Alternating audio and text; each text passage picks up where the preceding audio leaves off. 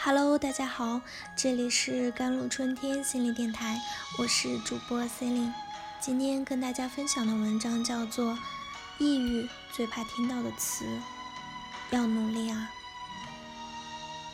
又有人抑郁自杀了。与大众低认知率形成鲜明对比的是抑郁症的高治愈率。对抑郁症的污名化也一直存在。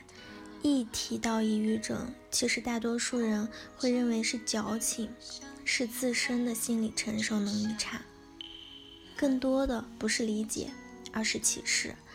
这就是为什么已经有名有钱的人依然会患上抑郁症。他们和普通人一样脆弱，心即使已经被踩在了泥里，却不得不假装坚强。但是能宣泄的出口却很少。一个抑郁症患者的世界到底有多绝望，我们永远也想象不到。他们可能已经向外界求助过无数次，但人们没有上心，或是人们已经看见了他们的求助，有的会觉得束手无策，有的甚至会指责和责骂。他们可能平时是一个阳光爱笑的人，还是一个极其外向的人，但那是他们承受着巨大的心理压力，却不得不假装坚强，像一个外向的孤独患者自我拉扯。他们把所有的情绪都压在心里，像滚雪球一样越来越大，直到将心里的最后一根稻草压垮。如果有一天，你的朋友跟你说他最近很痛苦，请你一定要把话听进去。首先要明白，抑郁症患者不是自己想要得病的，这不是一种不负责任的行为，不是他们的错。其次，不要给他再施加压力，讲大道理，只要给予他真正的支持、接纳、包容就好。很多治愈的人，就是因为身边有家人和朋友的陪伴，有人可以紧紧地抓紧他们，不让他们坠入深渊。被抑郁症折磨，甚至有自杀企图的人，在之前会有求生欲，他们真的很想活下去，会尝试找身边的人倾诉，既是释放，也是一种求救的信号。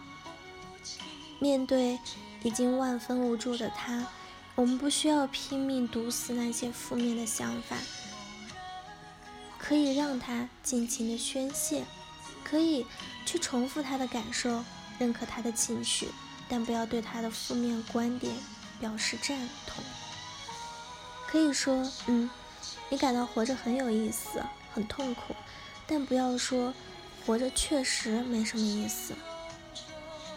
关于抑郁症，我们作为家人朋友，真的不是专业的，会有深深的无力感。我们需要告诉他，我不能帮你保密，但也并不会当成八卦一样四处乱说，会帮助他求助相关机构。我们会一直陪在他身边，他也真的会得到自己需要的帮助，并遵医嘱进行治疗。其实，若不是身临其境，则不能感同身受。我们唯一能做的，就是给予他们理解和陪伴。说想到日本有位很有才气的作家，写过一本叫《晚年》，开篇第一句是：“我本想这个冬日就去死的，可正月里有人送了我一套鼠灰色的细条纹麻质和服作为新年礼物。”是适合夏天穿的和服，那我还是先活到夏天吧。他说，他就像冬天里一只哀伤的蚊子，只是苟活于世罢了，因为人们没有将他拍死在此掌下的慈悲而苟活着。至今为止，真的很痛苦，请说一声辛苦了，做到这里已经做得很好了，把我送走。这是最后的问候。他的遗书是这样开始的：我从里面开始出了故障，一点点啃食着我的抑郁，最终将我吞噬。就像买回来的柚子，柚子放上一个星期，外表仍然新鲜，可当你兴冲冲的掰开，却发现里面早就干了。这个时代，我们都习惯了伪装，整天嘻嘻哈哈，不喜欢给人添麻烦，不想变成社会的 loser，吞进去辛苦和压抑，却挤出没心没肺似的笑脸。我们甚至忘了自己会累。